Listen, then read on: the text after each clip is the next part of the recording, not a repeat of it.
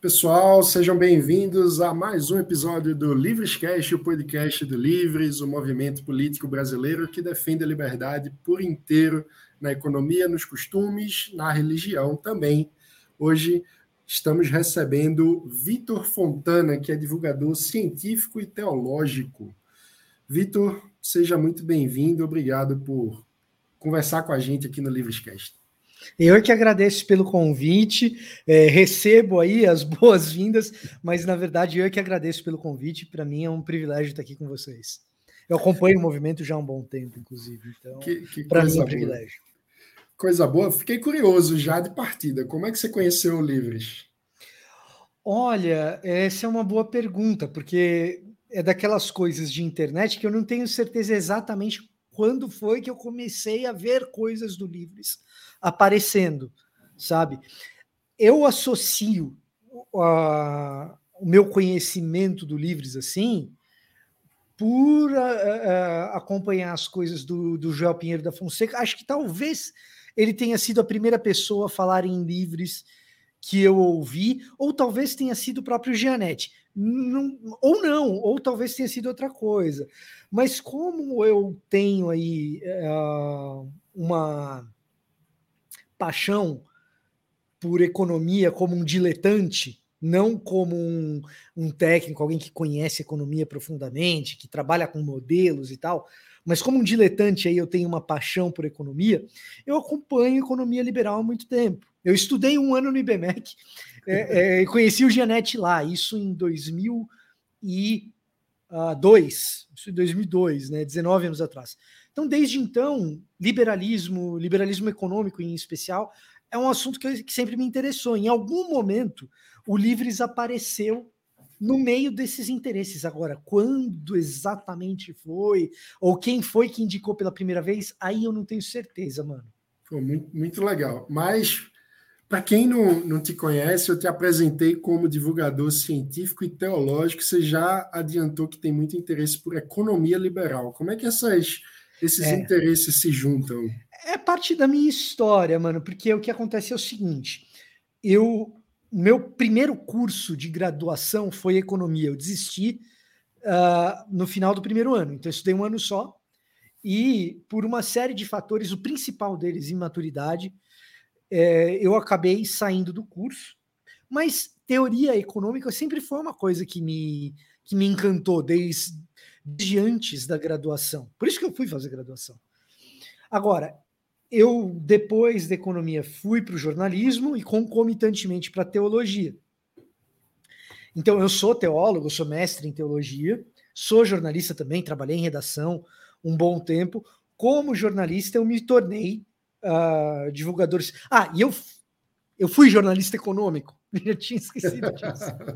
Eu fui jornalista econômico durante algum tempo, fui editor de economia é, do jornal Metro, do Grupo Bandeirantes. Então, assim, é, é, tenho uma paixão diletante pela coisa e, e ao mesmo tempo, concomitantemente, estudei teologia e, e academicamente foi para aí que a minha vida uh, rumou, né? Então, fui para os Estados Unidos, fiz um mestrado em teologia lá. Hoje estou no Brasil e eu faço divulgação científica dentro de uma organização que busca trazer ciência de verdade para o ambiente cristão e diálogo com a religião para o ambiente científico. Eu trabalho na Associação Brasileira de Cristãos na Ciência, a ABC2, como divulgador científico no âmbito da instituição da Associação Brasileira de Cristãos Ciência, uma organização do terceiro setor uh, que busca é, trazer ciência de verdade e, e, tentar apresentar aos cristãos ciência que não seja pseudociência, que a gente, infelizmente, no ambiente cristão é algo que se prolifera com alguma velocidade. E, por outro lado, fazer com que a academia perceba que dentro do ambiente cristão, primeiro, existem cientistas que estão fazendo ciência de verdade. O cara, a profissão dele é de pesquisador e ele tem uma confissão de fé e que ele é cristão, seja lá qual igreja for, ele é. E que, por outro lado, existem instituições, uh, igrejas, comunidades locais que estão interessadas em falar de ciência porque elas estão interessadas no bem-estar dos seus membros, certo? Então, mano, o que, que acontece? A, a, aliás, a, a, pandemia ela mostrou isso muito bem. O que, que acontece? Uma comunidade que é anticientífica, ela coloca os seus membros em risco. Então, se eu sou um líder comunitário, religioso ou não, mas se eu sou um líder comunitário e eu exerço alguma influência sobre um grupo de pessoas sobre as quais eu quero bem, é, que eu quero que é, essa, essa comunidade seja beneficiada pela minha influência, eu quero que essas pessoas estejam bem informadas em relação à saúde, em relação à pesquisa de maneira geral, à informação correta. Então, para a gente, é interessante que o pesquisador, o acadêmico, saiba que ele pode contar com a força de algumas dessas comunidades. Então, o nosso trabalho se dá mais ou menos nesse âmbito. Então, a, a, é, a gente tem aí uma preocupação com ciência e economia entra nisso. Porque, é, é, e esse é um, um grande lance, mano, porque uh, nós temos muita desinformação também em ciências econômicas. Isso, isso que você está falando é muito legal, porque agora no âmbito da pandemia a gente vê muita gente é, falando com toda razão sobre os perigos do negacionismo, sobre a importância do pensamento científico, e muita gente na esquerda, inclusive, é, trazendo esse, essa preocupação, mas que ao mesmo tempo parece que na hora que fala de economia, aí o terraplanismo pode. É, é então, mano, olha, olha só o que você está falando, assim, e, e, olha como isso é importante para nós. Né? É, eu acho que nós passamos por uma deterioração do debate político barra econômico nos últimos 30 anos que faz com que a gente abrace teorias conspiratórias e pseudociência nas mais variadas vertentes. E quando a gente estuda teoria da conspiração, e aí eu não estou querendo dizer estudar as teorias da conspiração para se tornar um conspiratório, mas estudar por que, que elas pegam, por que, que as pessoas acreditam nisso, certo? Quando a gente estuda a teoria da conspiração, uma das primeiras coisas que os principais estudiosos dessas áreas, e, e aí tem muito cientista de dado que vai trabalhar com isso, uh, em especial o pessoal que trabalha psicologia evolutiva, então, uh, como que a evolução fez com que a gente pensasse como a gente pensa através dos séculos e tal. Quando a gente olha para isso, a gente percebe que a teoria da conspiração é um negócio que fecha muito bem com uma necessidade do ser humano. Não é da esquerda, não é da direita, não é do cara bem educado, não é do cara mal educado. Uma necessidade do ser humano de enxergar padrões. E quanto mais simples forem esses padrões e essas conexões, e você conseguir enxergar que tudo está conectado, isso te traz uma sensação de bem-estar. Isso é uma vantagem evolutiva da espécie humana, de conseguir enxergar padrões que se repetem e a partir desses padrões que se repetem, conseguir prever determinadas coisas. Ora, o que é a ciência econômica, se não a estimativa ou a tentativa de estimar o que vai acontecer a partir da elaboração desses padrões?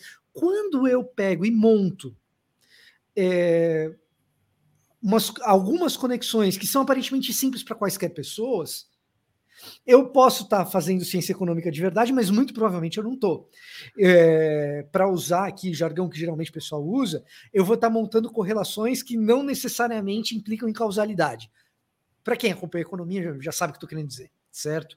Muitas vezes na esquerda, o que a gente percebe é que a gente traça essas correlações, não explica causalidade, pronto, o fenômeno simples está explicado, e às vezes de muito boa vontade o cara acaba acreditando naquelas coisas. É, e outras coisas são fenômenos de repetição. Então eu repito, repito, repito que a gente não tem um déficit previdenciário, por exemplo. Que na verdade é só cobrar é, quem está devendo que o déficit previdenciário não existe. eu repito, repito isso, se torna uma verdade na cabeça da pessoa, e, é, e a pessoa muitas vezes nunca parou para olhar os números de fato. Na hora que você olha os números, é, é, é razoavelmente evidente que a gente sempre terá uma crise previdenciária enquanto o sistema for esse. Não basta fazer uma reforminha enquanto o sistema for esse, e enquanto a gente tiver a pirâmide etária que a gente tem, é, a gente sempre terá uma crise previdenciária, enfim. Mas é, o, que acaba acontecendo é isso. Nas ciências econômicas a gente também tem esses problemas. Inclusive, mano, a gente também tem esses problemas, às vezes, nas ciências econômicas, uh, do lado da direita. Isso, não é uma exclusividade da esquerda. Embora a gente possa dizer que é mais frequente no âmbito da esquerda, ou às vezes mais visível, quando você troca alguns parâmetros, quando algumas discussões elas são pervertidas, no âmbito da direita elas também aparecem. Então, se você fala, por exemplo, de discussão tributária, né, às vezes a gente encontra em determinadas manifestações da direita pessoas tentando aplicar no contexto brasileiro uh, argumentos diretamente importados do que a gente ouve nos Estados Unidos, sendo que o perfil tributário norte-americano é totalmente diferente do nosso. E aí você, é, é, você vai perguntar, tá bom, mas você não quer esse imposto, qual você quer? Você não quer essa alíquota, qual você quer? A carga tributária é grande, mas. E aí você percebe que o quê? O cara foi uh, seduzido por um tipo de propaganda. Ele não está falando de economia de verdade, ele está falando de alguma coisa que ele viu num vídeo do, da Prager U, sabe? Do, do Dennis Prager, e quer aplicar aquilo diretamente no contexto brasileiro e sem perceber que as realidades são totalmente distintas. Então Exatamente. acontece na direita também. Não é, um, não é uma coisa exclusiva da esquerda. Com certeza, com certeza. É, mas, dando um passo atrás, é, como é que a teologia virou um, um interesse para você? Você sempre foi religioso, vem de família é, religiosa? Isso, isso é um negócio interessante, né? É, a teologia, para mim, ela aparece em dois momentos distintos, tá? A minha família, ela é uma, uma família evangélica tradicional, de maneira geral. Meus pais não. Então, se olha para a família expandida, né? No, a minha família inteira é uma família batista, e o que a gente chama, para quem não está habituado com o jargão evangélico, é o que a gente chama de batistão. Quando alguém fala para você, ah, fulano é um batistão, o que está que querendo dizer? é um batista com sérias influências do fundamentalismo norte-americano do sul dos Estados Unidos, mais especificamente. A minha família ela é assim, com todas as é, virtudes que isso carrega e talvez todos os vícios que isso carrega também. Tá? Uh, meus pais, eles foram, talvez, na verdade, muito provavelmente, o primeiro casal batista do Brasil em que um dos membros era divorciado. Então, isso já é uma coisa assim, porque uh, 30 e poucos anos atrás, uh, não, 40 anos atrás, 40 anos atrás, se um, uma pessoa se divorciava num ambiente batistão, né, ele não se casaria novamente, certo? Uh, e meu pai teve um casamento frustrado tal, se casou novamente com a minha mãe num ambiente batista, na igreja tal, e isso foi uma, um rebuliço. Então eu fui educado num ambiente batistinha. a gente ia na igreja, mas não, né? A gente ia na igreja. Mas, mas não tinha uma coisa assim uh, que fosse tão uh, institucional na nossa vida. Meu pai me ensinou a Bíblia, minha avó me ensinou alguns versículos, minha mãe me ensinou a orar. Eu ia na igreja de domingo, mas na adolescência eu preferia jogar bola. Então eu ia na igreja para minha mãe ficar feliz, entendeu? preferia jogar bola. Domingo, cara. E aí a, teolo... e aí a teologia apareceu para mim em dois momentos distintos. Primeiro, o que, que eu faço dessa minha identidade familiar, cultural, das minhas crises de fé com, com essa educação que eu tive, que eu, que eu tive muito. E numa, num outro sentido, a teologia veio para mim porque no ambiente comunitário religioso, porque a minha família é batista e eu fui o rebelde e virei presbiteriano, no ambiente religioso eu era o cara que estudava. Né? Os meus colegas falam, não, você tem que fazer teologia. Você é o cara que estuda, esse, esse treco é difícil, e, e, é mesmo. Teologia é um assunto meio árido. Né? É, agora há pouco eu estava preparando aula para pós, a, a, aula da pós que eu estou dando é Apócrifos do Novo Testamento. Então imagina, eu tô, aqui, aqui, eu estava pegando livros apócrifos e estudando para poder dar aula, né? Então é um assunto árido mesmo. Então tem uma certa um certo lance para além das crises de fé, para além da parte espiritual, para além de entender ou tentar entender o que é Deus e como ele lida com esse mundo, tem uma parte também de deleite intelectual. Era um treco suficientemente desafiador. E é suficientemente desafiador. Então, acabei me, me embrenhando nessa área por causa disso também. Muito legal. Agora, no estereótipo, eu acho, do, do debate público, muitas vezes, enfim, há uma oposição à ciência e religião, né? A gente acaba vendo, enfim, muita gente associa como quase é, funcionamentos opostos, né? Como se para ser religioso você precisasse é, se aferrar a certos dogmas e, portanto, negar a ciência, ou uhum. para ser cientista você precisasse é, adotar o método científico para tudo e, portanto, rejeitar a fé. Como é que você uhum. vê essa dicotomia e, e, e, do ponto de vista da comunidade evangélica e da comunidade científica no Brasil, como é que você vê a imagem de uma em relação à outra? Como é que a comunidade evangélica vê a ciência no Brasil na tua, na tua avaliação e como é que a comunidade científica vê o, os evangélicos no Brasil? Eu acho que a tua pergunta ela pode ser dividida em dois uh, uh, aspectos, tá?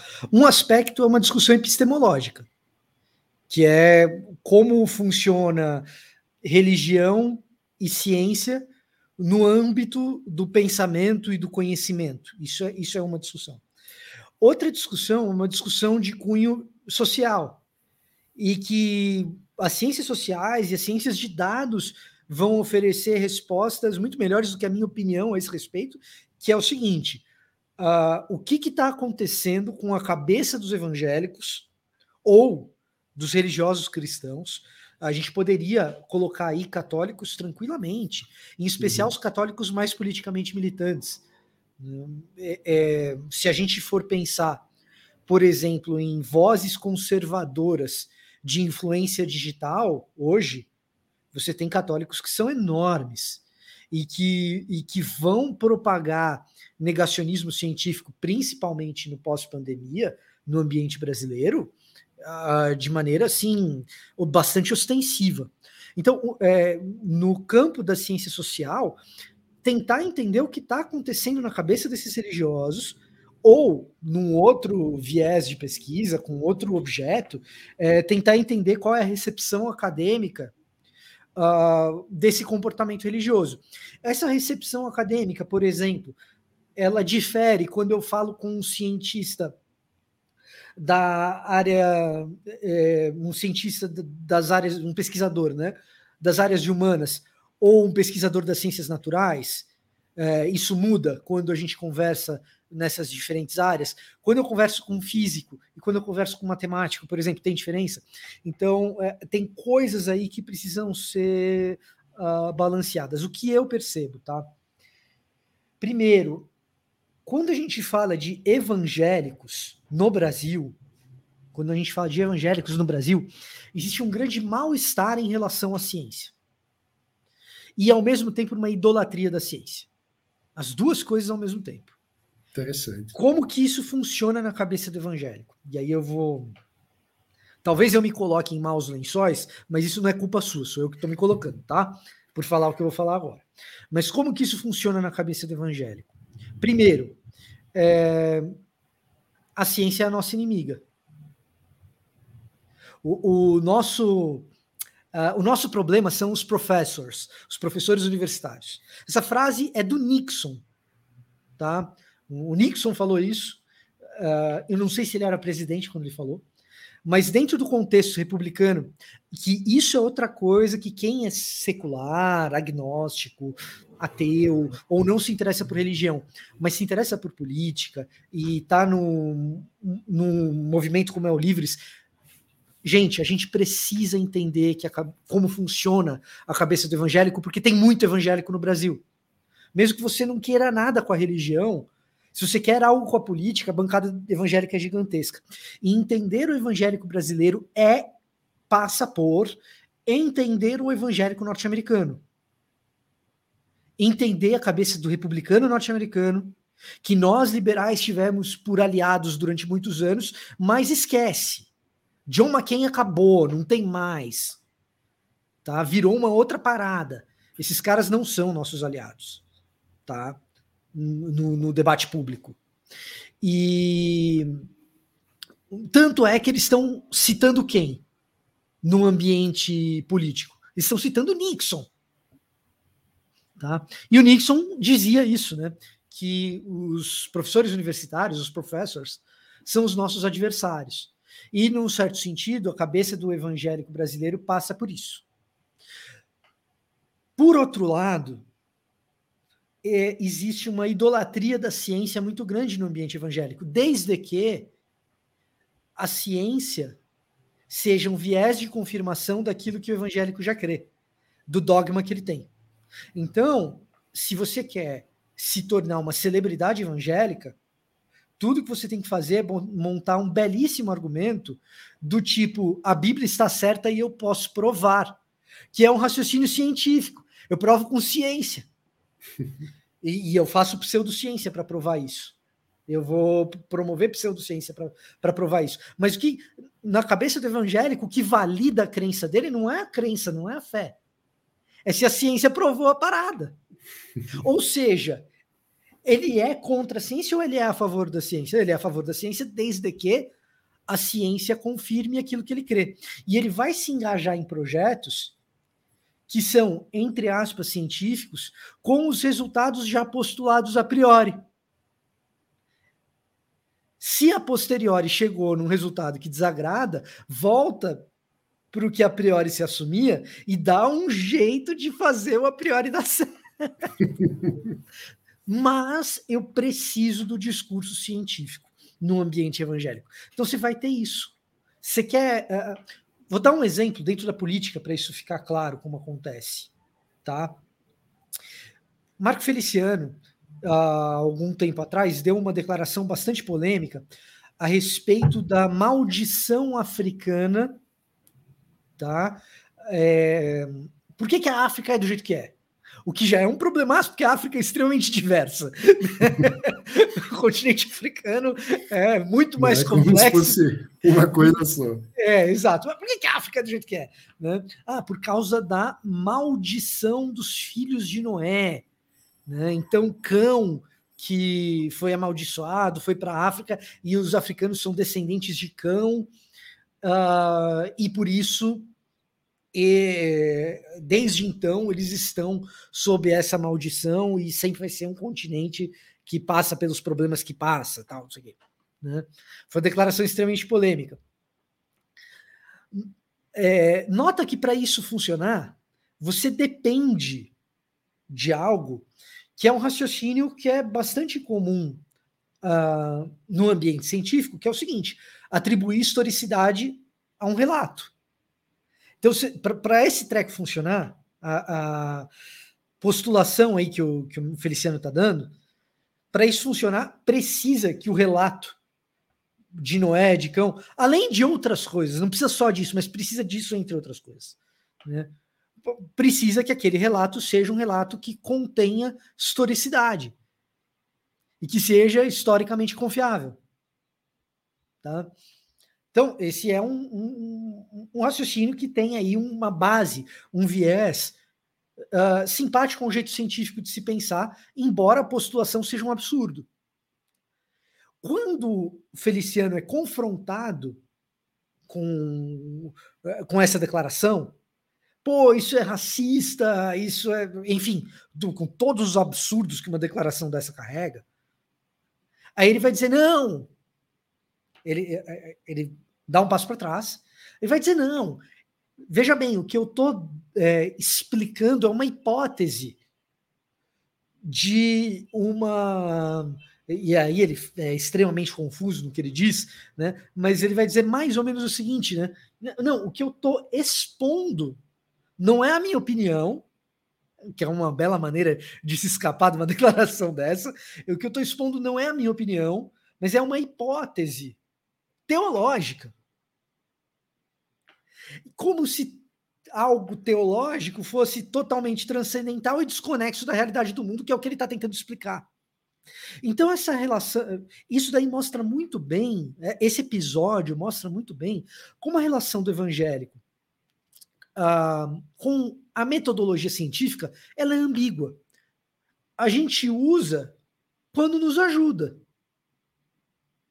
e descarta quando aquilo nos atrapalha. Não, tá me atrapalhando. É, é, é, eu conectar isso aqui muito com a realidade está me atrapalhando. Rapidamente, convenientemente, eu transformo isso num discurso transcendental. Eu digo que isso é metafísico, certo? É, é, é eu nem sei se o Marco Feliciano é sofisticado o suficiente, e eu acho que não é, uh, ah, para elaborar dessa maneira o que ele quis fazer, mas o que ele fez efetivamente é isso. Eu falo, não, isso aqui é um discurso metafísico que nada tem a ver com o tecido da realidade, é só um discurso teológico. Ali o Feliciano me lembra um existencialista, você está entendendo? Agora, uma coisa interessante é que, tirando esse aspecto, enfim, mais metafísico, é, a parte do modo de uso conveniente da ciência parece, do que que, você descreveu parece muito com o que a gente falou da esquerda e da direita também. Não, mas né? é totalmente. Usa porque... o que é conveniente para confirmar aquele viés. Porque esquerda e direita, num certo sentido, e aqui eu, e aqui eu não estou sendo acadêmico para falar o que eu vou falar, tá? É, eu estou usando os termos de maneira mais ou menos folgada. Né? Mas direita e esquerda, num certo sentido, em alguns grupos, e discurso religioso é, é, é muito parecido. para não dizer igual. Esquerda e direita, em alguns aspectos, são religião, cara. Já dizia Raimon Arron, né? No, no então, dos intelectuais.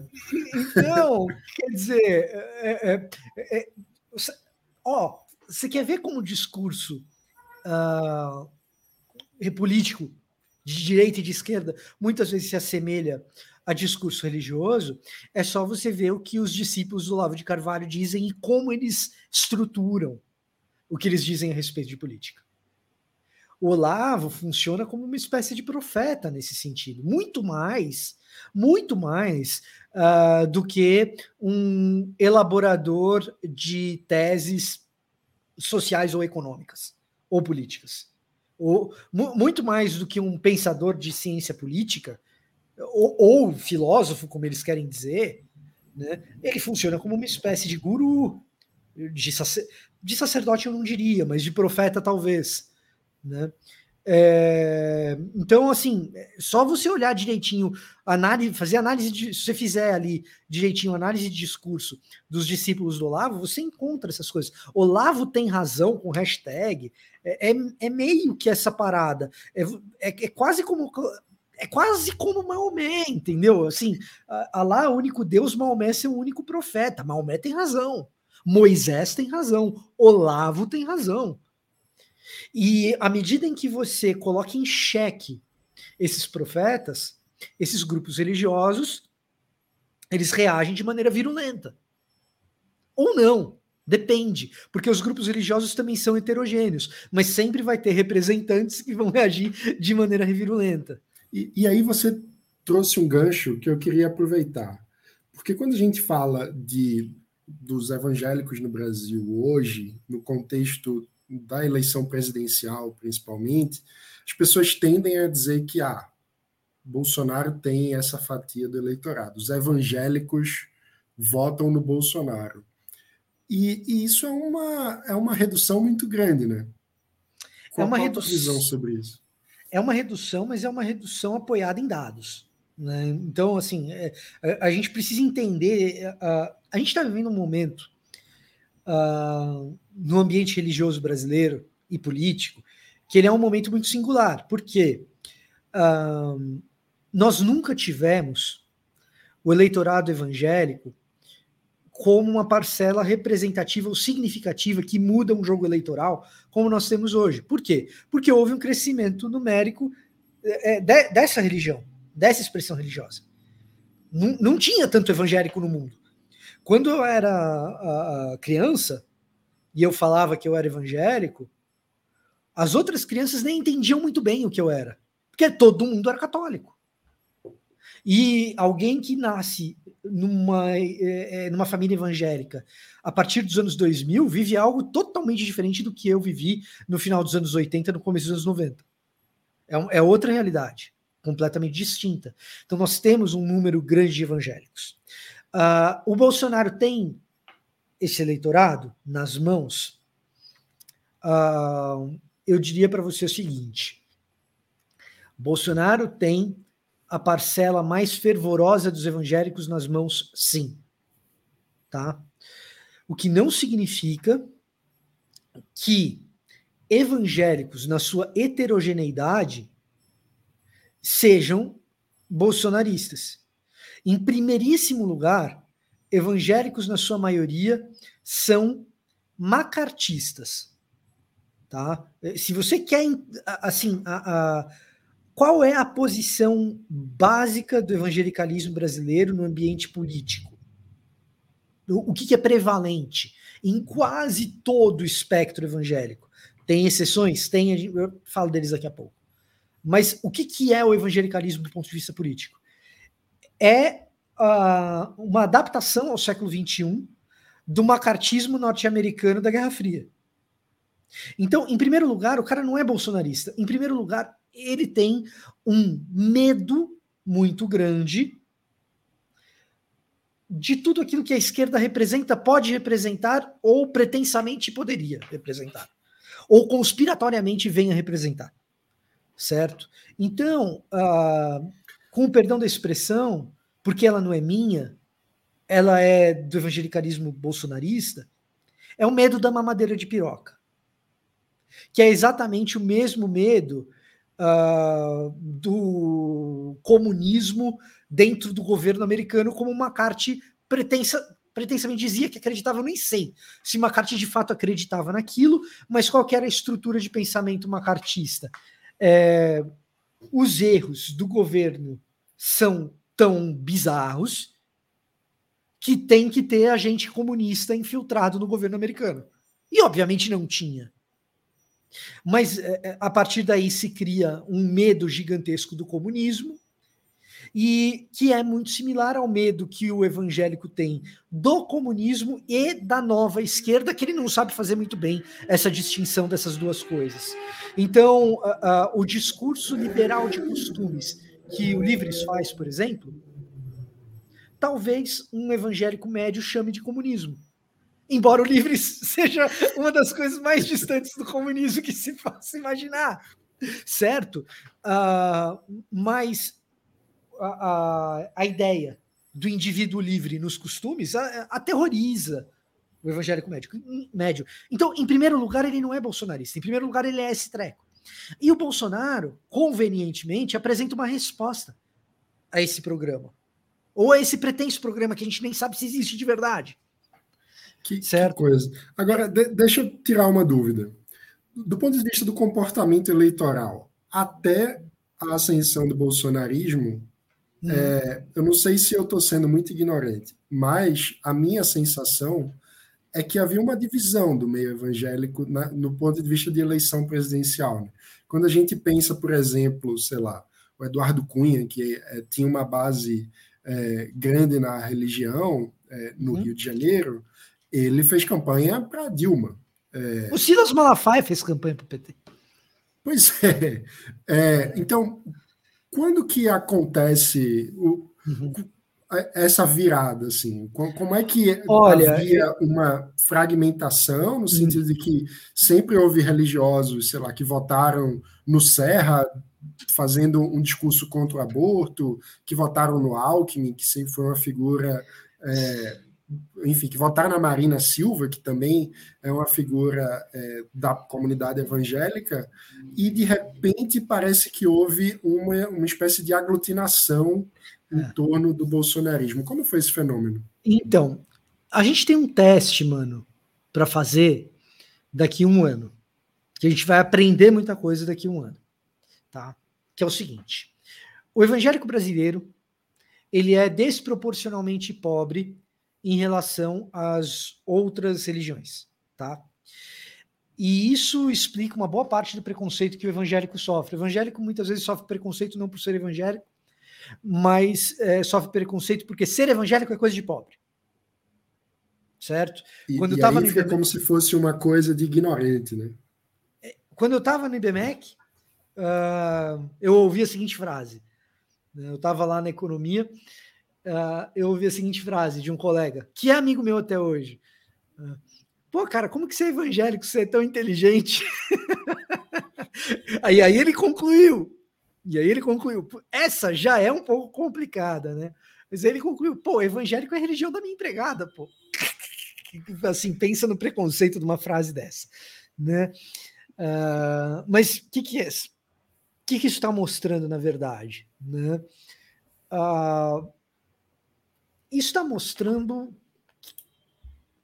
que a sensação que a elite tem de a elite intelectual e tal, de repúdio em relação a um determinado tipo de sistema de pensamento que é tipicamente de classes mais baixas. Isso, isso é um ponto. O que, que essas classes mais baixas vão fazer quando estão com fome é um outro ponto. Então, daqui um ano, a gente vai descobrir se a sensação de medo do comunismo ou a fome, qual dos dois que fala mais alto? Tá? Então, uh, se você chegar no Rio de Janeiro, numa comunidade evangélica, em que a situação está difícil, mas ainda é sudeste, em que tem miséria, mas é uma miséria sudestina, talvez o discurso religioso ultraconservador ainda decida voto uh, pró-Bolsonaro ou pró-ultraconservadores de maneira geral. Em ambientes que a miséria ela é a miséria brasileira que a gente conhece, não sei, mano talvez o cara chegue e fale assim: tá, eu tenho essas convicções, mas, mas não dá, eu não estou conseguindo comer. E tem mais. E tem mais. Quando o Lula estava lá, eu conseguia. Então. É... E esse, muitos desses já votaram no Lula e na Dilma. Muitos desses já votaram no Lula e na Dilma.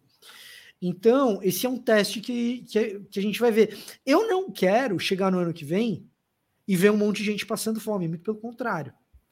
É, aí eu vou apelar para a metafísica e, e para o transcendental e dizer: a minha oração, inclusive, é o contrário. Eu oro para que Bolsonaro faça um bom governo porque eu oro pelo miserável. E o Brasil é um país de miseráveis. O Brasil é um país com um Gini horroroso. O Brasil é um país com uma desigualdade que é perniciosa, crudelíssima. Então, eu oro pelo sucesso do Paulo Guedes, do Bolsonaro. Sou radicalmente oposição a eles. Radicalmente oposição. Até porque eu sei que furar o teto de gastos não é o caminho para é, é a gente ter sustentabilidade de luta contra a miséria. Né? A gente sabe disso. Agora, Agora... É, é, o fato é que o que nós temos para o ano que vem não é um cenário de, de, de, de ser otimista. É, é, não me parece que a gente vai conseguir superar a crise hídrica que a gente tem nas mãos energética por consequência, é, e a inflação descontrolada. tudo isso ao mesmo tempo. Não, não, não parece para mim. Eu quero que se resolva. Eu quero que o Bolsonaro perca resolvendo essas coisas. Para que o brasileiro sofra menos. Certo? Ah, e se ele se reeleger resolvendo essas coisas, a minha oração é para que ele continue fazendo um bom governo.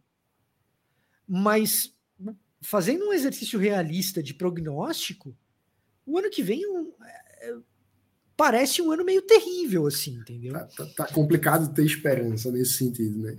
Agora, se, se eu entendi bem, é, eu poderia dizer que a, a, a fragmentação que havia antes estava relacionada com uma sensação de ascensão social.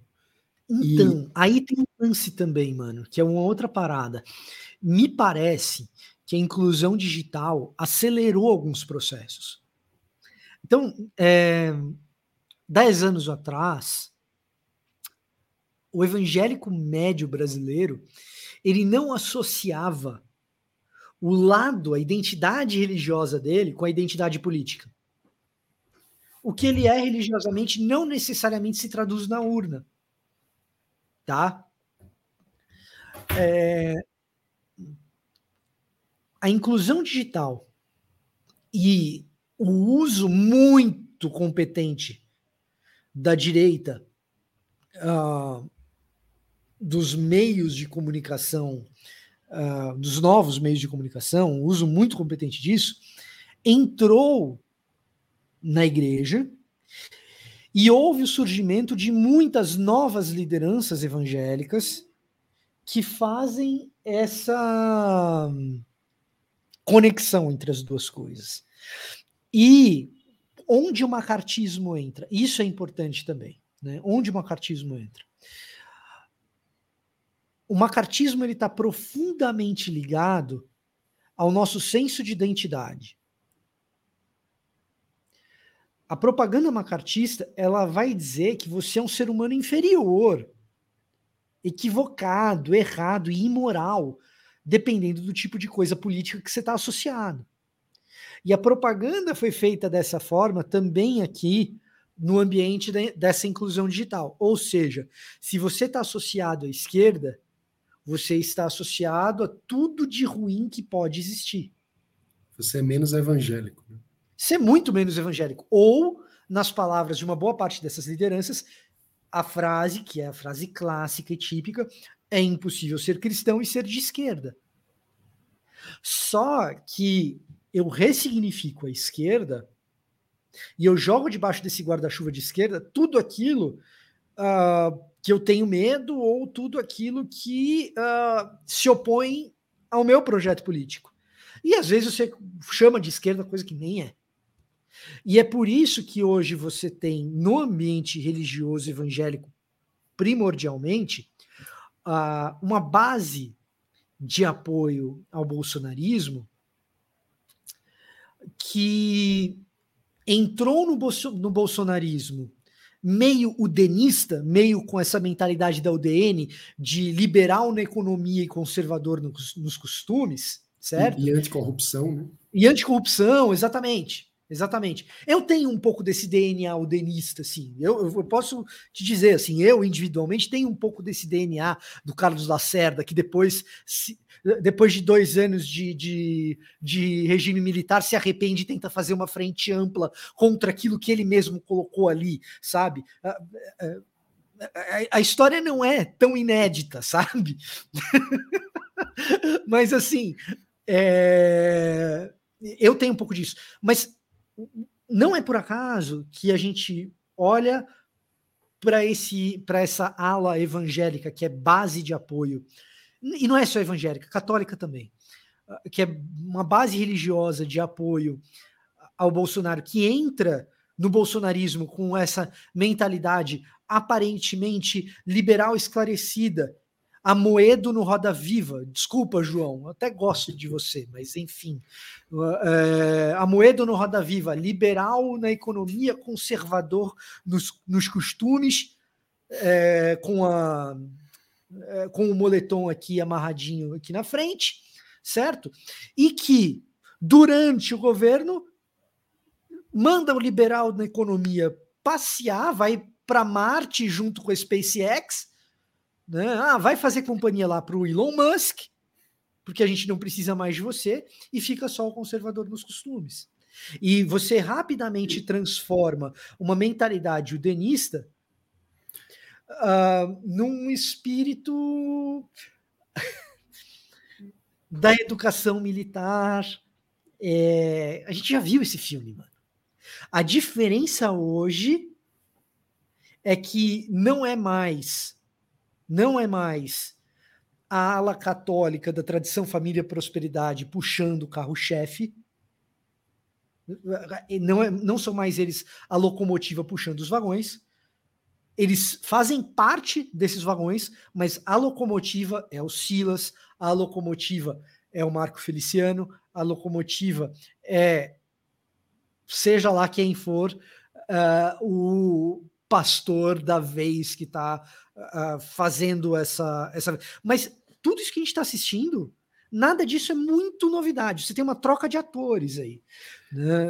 A, gente já viu esse filme. Uma coisa que me chama atenção é que é um conservadorismo nos costumes que não preza tanto assim pela vida, pelo hum, bem-estar da família. Mas sempre. Mas aí é que tá. Vamos lá o bem-estar da minha família ou da família presidencial, talvez. Mas assim, o que é o bem-estar da família para esse cara? Não é o filho dele estar tá vivo, é o filho dele ser heterossexual. Totalmente diferente. Se não for hétero, estar vivo ou estar morto é uma hipérbole aqui dizer que não faz diferença, porque faz, é óbvio que faz. Mas muitas vezes esse filho que não é hétero já não está nem mais em casa porque foi expulso. A gente, assim, a gente conhece essa. Né? Ah, Mas de, de, onde vem tanta fixação pela sexualidade? De onde, de onde vem tanta fixação pela sexualidade? Olha, eu, eu acho que em parte do texto bíblico, tá? Em parte do texto bíblico, é, em grande medida, o texto bíblico tem um pouco dessa, dessa fixação e, e como ele é um, um, veja, veja só, o protestantismo é a religião do livro, né? Em, pelo menos em tese. Quando o livro diz aquilo que eu concordo. Mas assim, é, o protestantismo é a religião do livro e, e, o livro traz isso. E as interpretações mais uh, rasteiras do livro colocam isso no, no pano de frente, no, no, pano de frente não, no, no frontline, né, na, uh, como uma das principais coisas. É, e é importante, a parte sexual não é desimportante para a Bíblia não, tá? É, ela é importante, mas ao longo da tradição cristã, a gente percebe uma mas, mas ah. só, só, uma coisa, não é desimportante, mas a vida do filho é mais importante que a sexualidade Mas não tenha dele. dúvida, mas não tenha dúvida. Assim, é, é, é esse, é, esse é um ponto, é, é, assim, não, não tenha a menor dúvida, tá? Agora, na tradição cristã, existe, por diversos motivos, é um fenômeno multifatorial, é, uma fascinação com alguns elementos do neoplatonismo, que, não, que são exógenos ao texto bíblico. São elementos exógenos ao texto bíblico. Mas que eles aparecem na tradição cristã. Uh, a gente vai perceber isso desde muito cedo na história da igreja, e mesmo em tradições que não são tão ortodoxas. A gente vai perceber, por exemplo, a chegada do ascetismo, a ideia da castidade como um valor último que, que no texto bíblico passa longe. Você vai ver, por exemplo, tem um texto apócrifo que é um, um texto muito usado pelo pessoal religioso que é feminista, chama Atos de Paulo e Tecla. Atos de Paulo e Tecla é um texto que é muito utilizado pelos feministas porque Tecla assume uma posição de liderança muito cedo na igreja, se Tecla existiu. Se a gente vai, se a gente vai conferir historicidade, ao que esse texto apócrifo diz, o que é um debate gigantesco que eu não vou entrar aqui, certo? Agora, uma outra coisa muito interessante nesse texto apócrifo é, de, de, Atos de Paulo e Tecla, Tecla teria sido uma discípula de Paulo. Né? uma coisa muito interessante é que Tecla se torna discípula de Paulo fugindo do noivo. Né? O noivo dela, Tamires, né? E essa fuga do noivo, ela, ela acontece no seguinte contexto. Paulo está lá pregando na cidade, ela está ouvindo a pregação de Paulo pela janela, e aí ela é noiva desse cara que chama Tamires, que é um dos caras mais importantes da cidade. O casamento deles é um casamento aguardado, porque é uma família importante e tal. E ela ouve a pregação de Paulo e ela fala: Não, eu tenho que ser casta, eu não vou casar com ninguém. Tipo, entre aspas, vou virar freira. Se você olha para o discurso canônico de Paulo, você encontra um trecho que talvez desse margem a esse tipo de narrativa, que é o capítulo 7 de 1 aos Coríntios, que ele diz que, olha, eu até prefiro que vocês não se casem para fazer as coisas do Senhor. Mas é melhor casar do que viver abrasado. Então, se você é, tem aí os seus desejos sexuais, tal, casa que é melhor. Né? Esse é o único texto em que Paulo fala alguma coisa nesse sentido da castidade. Tá? Mas a narrativa de, de Paulo e de Tecla, ela mostra um Paulo cuja primeira preocupação é que as meninas não casem. E Tecla vira uma dessas e causa um rebuliço na cidade. E a gente não sabe se essa história é verdadeira ou não, muito provavelmente não é. Pela datação do texto, é pouquíssimo provável que seja. Mas é, é, ela é reveladora de, a respeito de quem escreveu. Porque quem escreveu ali está dando uma ênfase muito grande nessa questão da castidade. Isso vai invadir, essa questão da castidade vai invadir a tradição cristã, e talvez invadir não seja a melhor palavra, talvez permear seja uma palavra mais adequada, mas vai permear uh, a tradição cristã através dos séculos. E ela vai chegar até nós, e aí o Peter Drucker, uh, no seu pragmatismo norte-americano, diz uma frasezinha que é fantástica, que é o seguinte: a cultura come estratégia no café da manhã. Então, por mais que no domingo eu vá lá e pregue o que Paulo disse no texto bíblico, se a cultura da pessoa é uma cultura que assume castidade e sexualidade como fator último de validação do que é fé, e se a semana inteira a pessoa está ouvindo sobre isso e falando sobre isso e pensando desse jeito, não tem chance da minha pregação no domingo reverter esse cenário. Cultura como estratégia no café da manhã. É, é, então, uma, uma parte significativa dessa história tem a ver com o fato de que as tradições cristãs elas carregam dentro de si um moralismo na área sexual muito grande. E um outro fator é o seguinte: para que eu controle uma comunidade, e aí eu estou pensando numa comunidade local, 100 pessoas e tudo mais, é, controlar os impulsos e os ímpetos sexuais é uma parte significativa disso. Então é muito mais fácil eu ser um líder que diz uh, as mais variadas coisas moralistas a respeito da sexualidade para proteger a minha comunidade da gravidez na adolescência, para proteger a minha comunidade dos escândalos de adultério, para proteger a minha... É muito mais fácil eu ser um líder moralista que vai lá e prega em cima da lei, é um negócio muito pesado, do que eu ensinar essa comunidade que ela tem liberdade, que as pessoas têm liberdade individual, mas que o mais sensato pode ser caminhar por isso, por esse lado, caminhar por aquele lado, e, e que o texto bíblico ele aponta para esse determinado tipo de comportamento. Né? Então, é, é, muito mais fácil controlar a comunidade dizendo para você assim, olha, é proibido tomar vinho, do que dizer para você assim, cara, pode tomar, mas toma com moderação. E para a sexualidade funciona igual. Né? Então, Agostinho dizia isso, que é, não do ponto de vista do controle comunitário, mas do ponto de vista individual interno, que é, a privação total é mais fácil do que a moderação. Então, quando é, é, é, o, o, líder comunitário munido disso, ele, ele muitas vezes vai optar. É, é tipo você ir no dentista e ir no nutricionista depois. Você vai no dentista, ele vai falar para Ele vai lá, vai reclamar que você não está fazendo higienização bucal direito, uh, que você não está escovando certo. Aí você pergunta, tá, mas como que eu tenho que escovar? Aí ele vai dar lá para você os movimentos, vai dizer, não, olha, você tem que gastar pelo menos 5 minutos escovando os dentes. Não dá para você escovar os dentes em 30 segundos. Aí você pergunta, tá bom, 5 minutos pelo menos escovando os dentes, legal. E quando que você tem que fazer isso? Aí, quando você acorda depois de cada refeição.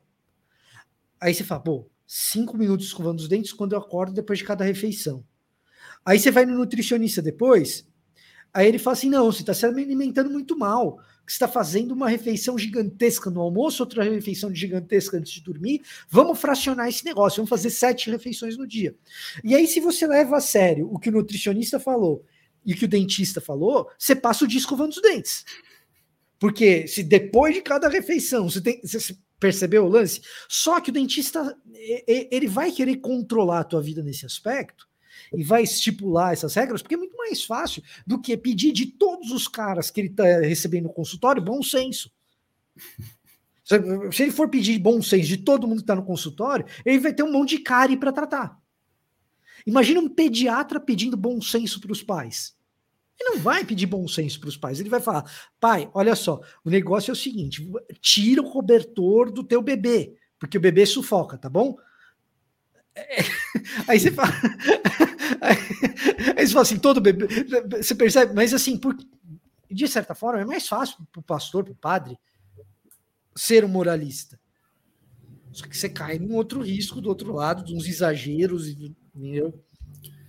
Vitor, tentando retomar o fio da, da ligação identitária entre a condição cristã e a posição política, se a gente volta atrás, é, o próprio surgimento do liberalismo e, portanto, da noção de separação entre igreja e Estado, entre religião e política, está ligado com o, o, surgimento do protestantismo.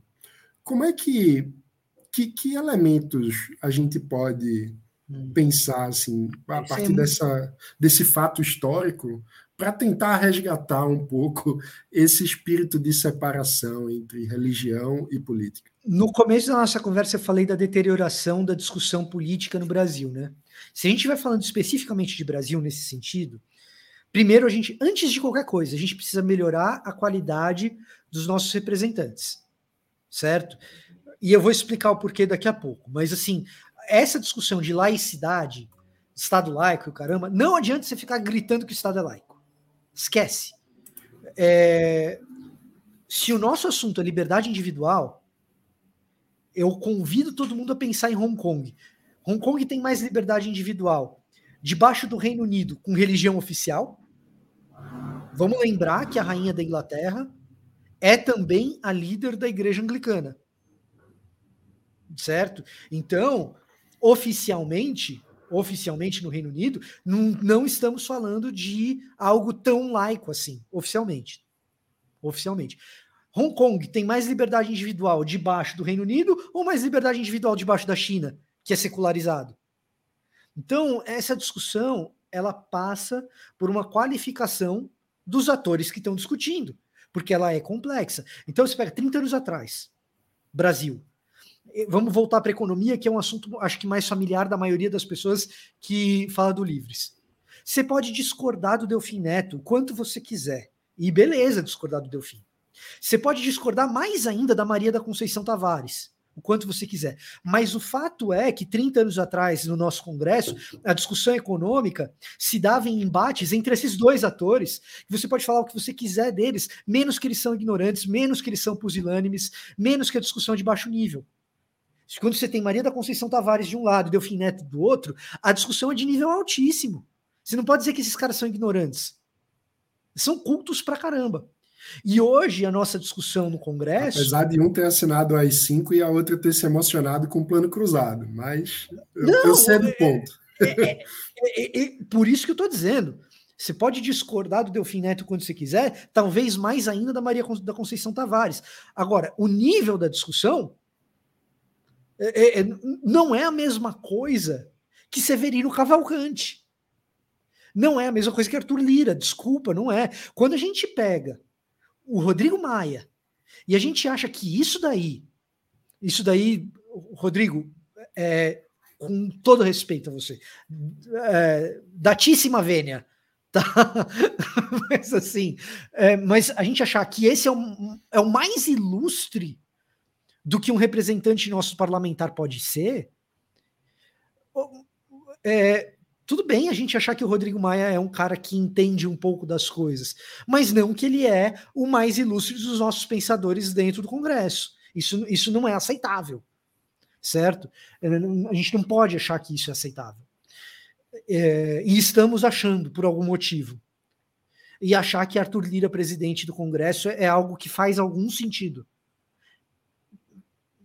Nem sequer sentido faz sequer sentido faz. Né? Então, a gente precisa aumentar a qualidade da discussão no Congresso. Por que, que eu estou dizendo isso? E agora eu vou falar de, de Estado laico. Porque não adianta você ser Estado laico no papel. Isso daí, para quem é liberal, é a mesma coisa que você redigir uma Constituição e dizer lá que a Constituição vai garantir eh, saúde para todos e educação digna. Aqui, meu, você sabe que não é assim. E Estado laico no papel é a mesma coisa. Você vai para os rankings de liberdade individual e você vai ver que alguns dos estados que estão no topo da lista são estados que no papel não são laicos. Noruega, Reino Unido, né? Pô, o que, que você prefere?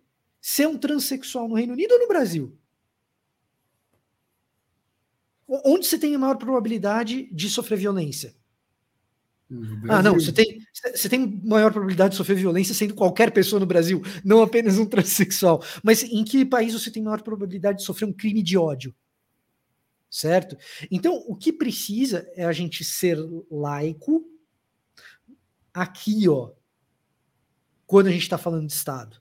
Isso possibilita até mesmo que a gente tenha representantes religiosos que busquem o bem de todos e não só da sua religião.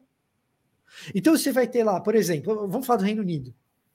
Jonathan Sachs, né, o finado Jonathan Sachs, ah, Rabino, putz, Rabino Jonathan Sachs, né, judeu como poucos, estudioso pra caramba.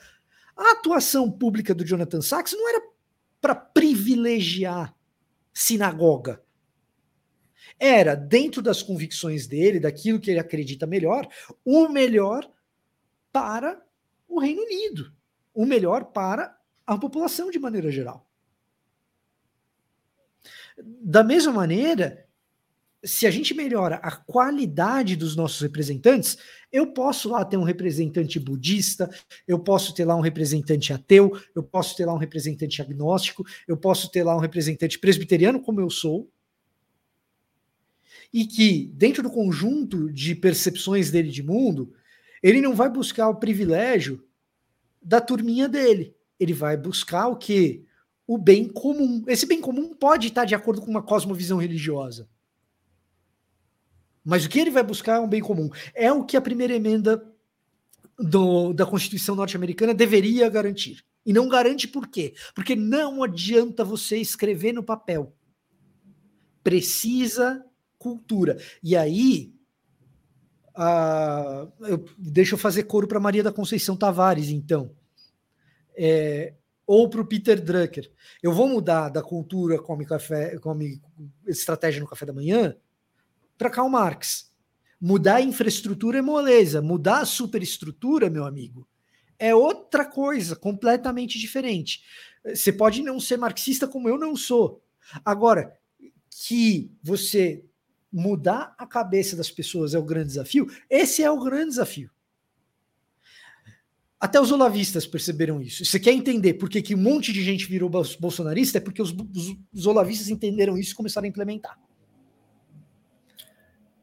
E, é, é, pensando, é. pensando a partir do, do ponto de vista do liberal agora, que quer ampliar o escopo de influência do liberalismo na comunidade cristã brasileira. O que é que um liberal precisa saber sobre o cristão brasileiro? É isso. É, eu diria o seguinte, tá? Primeira coisa, uh, o evangélico brasileiro ele atua do jeito que ele atua, porque ele tem uma sensação de recém, ele tem uma sensação de exclusão do debate público. Essa sensação pode ou não corresponder à realidade, mas ela existe. A sensação existe. Então, ele tem uma sensação de exclusão do debate público é, e um ressentimento por isso. Tá? Não alimente esse ressentimento. Não faça ele ter razão nessa síndrome persecutória que ele tem. Tá? É... Brasil é um país que comete violência religiosa, principalmente contra as religiões afro. Principalmente contra as religiões afro. Inclusive por parte de evangélicos, às vezes, o que me traz profunda vergonha. Mas evangélicos também sofrem é, violência religiosa. Né? Então, você pega lá dados do Ministério de Direitos Humanos, tá bom, não precisa pegar depois que a Damares assumiu, se você quiser. Ah, não, lá agora a Damares é suspeita para falar. Tudo, tudo bem, pega de antes, não tem problema. Você vai ver que tem. Em menor número de casos, mas tem. Evangélicos também sofrem perseguição religiosa no Brasil. Então, é, ainda que um liberal não vá exercer perseguição física a nenhum grupo, porque não faz parte do que é o liberalismo, eventualmente pessoas que carregam esse rótulo de liberal, ou que estão nos assistindo e são liberais de verdade, eventualmente a gente tropeça no, nesse sentido de, nas nossas interações públicas, uh, a gente descartar pessoas simplesmente por quem elas são do, ou pelo grupo que elas fazem parte. Os evangélicos eles são muito mal representados no ambiente público brasileiro. Mal representados porque os seus representantes são ruins mas mal representados também uh, do ponto de vista cultural. Então, o que, que um liberal precisa conhecer a respeito do cristão? Aquilo que ele é capaz de conhecer de verdade. E não aquilo que ele vê por aí. Ou na novela da Globo, ou uh, na pregação do R.R. Soares, ou do Silas. Conversa com a tua empregada evangélica. Especialmente você, liberal de elite aí. Conversa com a tua empregada evangélica, gaste tempo com ela. É, ela decide a eleição, não é você. Ela, o bairro dela, você entendeu? É, é em certa medida, o discurso do Mano Brown no comício do Haddad no segundo turno das eleições de 2018. O recado do Mano Brown era para o PT vocês pararam de ouvir as bases, não tá bom, vocês estão com clima de festa. É maravilhoso aquele clima do. do aquele clima não, aquele discurso do, do, do Mano Brown, quando você não gosta do PT, como é o meu caso. Certo? Porque você, você, vê, o, vê o Caetano Veloso fazer assim, né? Eu gosto das músicas do Caetano, mas politicamente não é a minha não é a minha tara, né? É maravilhoso aquele discurso. Aquele discurso lá que serve muito bem para o PT, que é uma solapada na cara do PT, é aquilo que nós liberais deveríamos estar escutando há 40 anos. E a gente se recusa a escutar o pobre. Você nunca vai ganhar o voto do pobre chamando ele de vagabundo. E quando você chama o pobre de vagabundo, você está chamando o evangélico de vagabundo, porque o evangélico é o pobre. Ah, porque o Bolsa Família. É, é... O PSDB. Ah, o PSDB. Querer ganhar a eleição atacando o Bolsa Família. Mas é de uma ingenuidade. É tipo o PT querer ganhar a eleição é, é, criticando o plano real. Não, não vai conseguir nunca. Né? Mas, enfim. Mas, enfim, é, é, escute o evangélico, escute o pobre. O pobre tem algo a dizer. Olha, tem, tem bastante. E quando eu falo escutar o pobre, eu estou falando do Mano Brown aqui. É... Ouve o podcast do Mano Brown. Vai lá ver o que o cara tá falando. Ah, mas ele fala uns negócios de esquerda que eu não gosto. Ouve o que o cara tá falando e entende aquela realidade. Entender aquela realidade é entender o evangélico. É, assiste o Emicida no Roda Viva. Olha, tem um cara que me dá preguiça, é o Emicida, tá? Não a música dele, mas umas coisas dele que me dão muita preguiça, tá? Uh, mas escuta o Emicida no Roda Viva. Num dado momento lá, o, o Emicida fala precisamente dos movimentos de esquerda tentando chegar nos ouvidos do evangélico. E do que, que o Emicida reclama? Da condescendência, desse espírito meio patronal, da gente achar que porque a gente é educado e o caramba, a gente não tem nada para aprender com quem é da comunidade. Pelo contrário. E é ali que a gente descarta as igrejas, porque as igrejas estão lá. A Assembleia de Deus chega onde o Estado não chega. Por que, que o cara confia no pastor dele? Porque o Estado não deu e o pastor deu. Assembleia de Deus de comunidade, de bairro e tal, não é um pastor saqueando a comunidade por meio de dízimo e oferta. A Igreja Universal faz isso. um monte de Assembleia de, de Deus faz também, várias. A do Silas Malafaia é uma Assembleia de Deus, tem, tem isso. Mas aquela Assembleia de Deus que o cara abriu numa garagem, que ele tem um microfoninho pior que esse e uma caixinha de som da Watson, e é tudo que o cara tem. Umas cadeiras de plástico caindo aos pedaços. O que esse cara faz não é saquear a comunidade, ele é pobre igual. Só que você olha aquela, os membros daquela comunidade, o cara que vai na igrejinha dele, quando você vai lá na comunidade, você olha a casa desse cara, é a casa que tá com reboco, que tá pintadinha. Tá? É, é a casa que os filhos foram estudar. Então, saber essas coisas a respeito dos evangélicos, por que, que evangélico tem essa capacidade de mobilização política toda? Porque porque não é o que a gente às vezes pensa no estereótipo de como a comunidade funciona. Em especial no que a gente chama de rincões do Brasil. Porque a gente também está acostumado a achar que comunidade é só a rocinha. Tá? A gente está acostumado a pensar que, é, que existem três favelas no Brasil: Paraisópolis, Heliópolis e Rocinha. E, e, e as outras do Rio de Janeiro é tipo sub-rocinhas. Né? Não é assim que funciona. O Brasil não é isso. Sobretudo, sobretudo, entender o evangélico brasileiro passa por entender os nossos purple states. O que, que é um purple state né, nos Estados Unidos? É, é, um estado que ganha eleição, porque ele não é nem republicano nem democrata, ele não é nem azul nem vermelho, ele é roxo.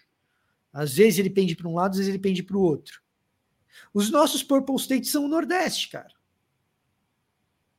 Nordeste é, pende para um lado, né? pende para o outro, Minas. Né?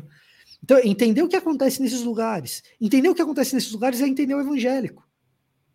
Ah, onde você tem muito evangélico? Você tem muito evangélico, Goi... assim, proporcionalmente falando, em Goiás. Ali é o evangélico de direita mesmo. Pá! Muito. Muito. Agora, no interior de Minas, no interior da Bahia, aí é outra parada. Né? Então, assim, entender o cristão, em certa medida, é entender o pobre no Brasil. Né? É, eu, eu, costumo dizer o seguinte: né? somos, no Brasil, dezenas de milhões de evangélicos. Os números vão variar, a gente não teve censo agora também. Obrigado, Paulo Guedes, por a gente não ter dados para trabalhar, achei assim, maravilhoso. É... Enfim responsabilidade fiscal nos piores lugares, enfim. Mas. É... Entre aspas. É, é, é, pois é. Uh, a gente não tem dado muito bom para trabalhar, mas o fato é o seguinte: você tem uma parcela significativa de evangélicos na população brasileira, e eu fiz faculdade no IBMEC, eu fiz jornalismo na Casper Libero, duas universidades, duas faculdades privadas de ponta, caras. Nas duas, eu era o único evangélico na sala. Por quê? Porque onde precisa desse tipo de dinheiro para pagar a universidade ou para pagar a faculdade, não tem evangélico. O evangélico é pobre. Tá? Então, assim, entender o evangélico é entender o pobre, cara. E o pobre é importante. E ser liberal de verdade, e aí sim é um ponto. Ser liberal de verdade é entender o pobre, é olhar para o pobre. O liberal de verdade está interessado no pobre. A gente não quer inflação por causa do pobre. Se a gente tivesse interessado só no rico, ah, tudo bem, a inflação aí, dois dígitos tal. Foi o que aconteceu no período militar. Foi o que aconteceu no período militar. Nunca tivemos inflação abaixo de dois dígitos no período militar. Ah, mas a hiperinflação foi com o Sarney. Tá? Mas não, não era controle fiscal decente é, é, no período militar. É óbvio que não era. A gente tem todos os elefantes brancos e, e, e obras faraônicas que a gente sabe que teve, né? No, no período militar. Ser liberal de verdade é, é ser liberal por causa do pobre, em grande medida. Então, assim, basicamente é, é, é, disso que a gente deveria falar mais. Maravilhoso, Vitor, muito bom mesmo. E nesse clima, eu, vou te fazer a, a pergunta que está ficando a tradicional pergunta de encerramento do, do Livrescast, uhum. que é pensando, enfim, pelo viés que você desejar, seja filosófico, literário, é, teológico. O que é que é liberdade para você? Ah, isso daí é tipo a pergunta final do Antônio Abujan em Provocações, né? O que é a vida, né? Ele quebrava as pernas de todo mundo com essa pergunta, né? Ah, e o que é liberdade para mim? Cara, é...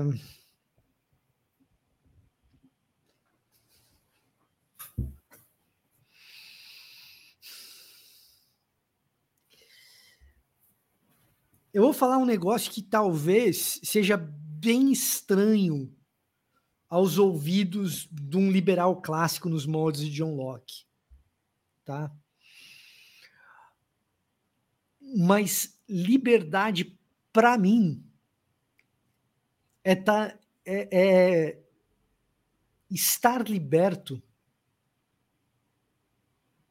ou ou estar não estar mais debaixo, e essa é a melhor expressão, não estar mais debaixo dos grilhões que primeiro nos escravizam. E o grilhão que primeiro me escraviza é o interesse mesquinho do meu próprio eu. Então, eh, quando eu falo em liberdade individual, que é um valor que eu defendo em grande medida, quando eu falo de liberdade individual, eu não estou simplesmente pensando na habilidade do, do, indivíduo de fazer o que quer, independentemente dos agentes externos, e em especial do Estado. E em especial do Estado, que é algo que a gente deve, evidentemente, lutar para que aconteça, para que o, o indivíduo não esteja tolhido uh, de fazer aquilo que ele entende melhor uh, pelo Estado. Mas ele precisa, ele precisa necessariamente, ele precisa necessariamente estar consciente do dano que ele pode provocar a si.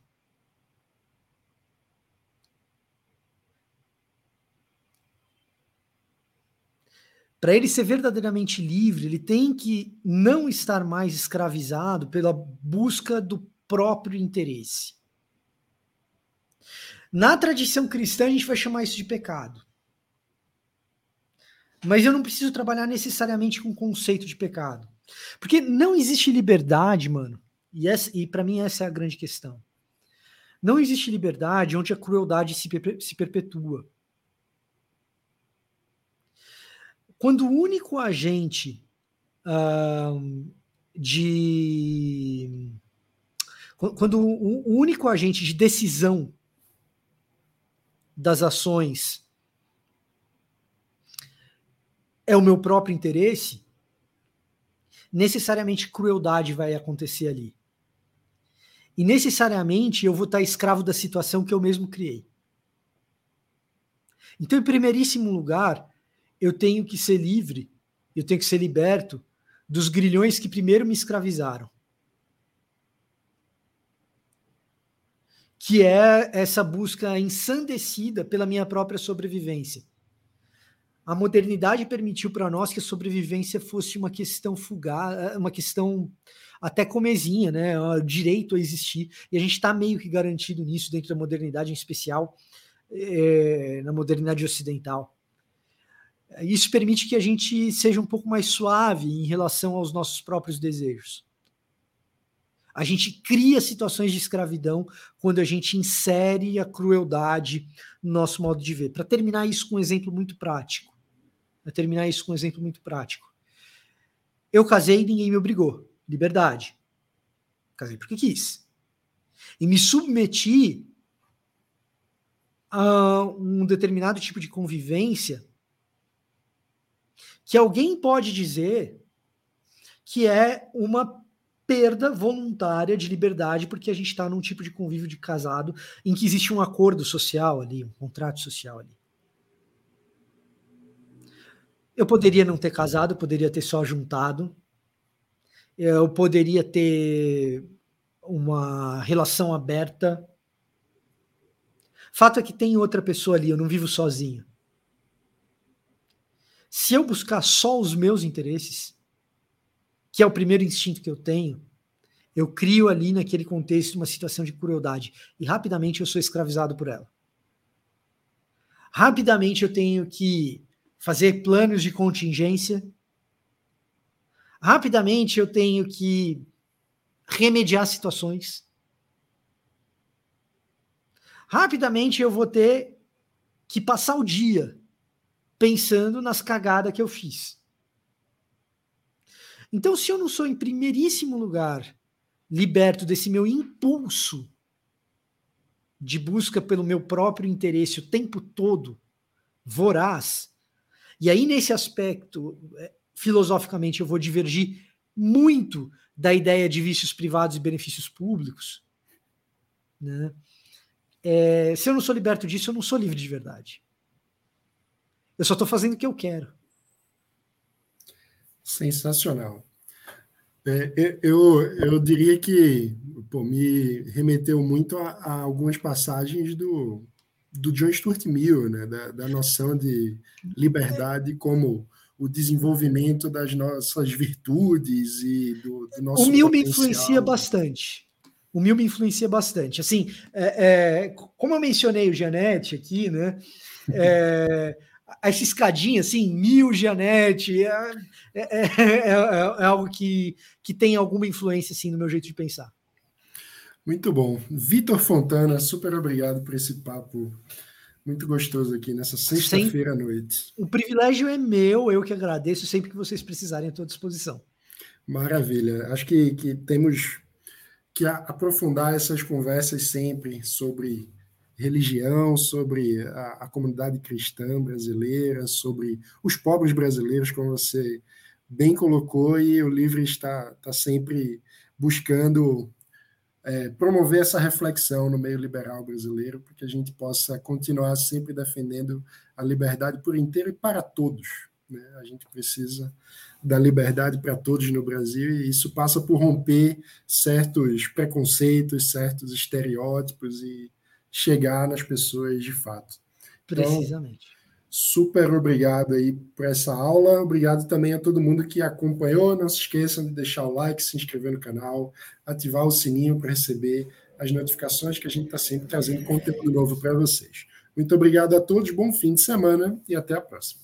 Até a próxima.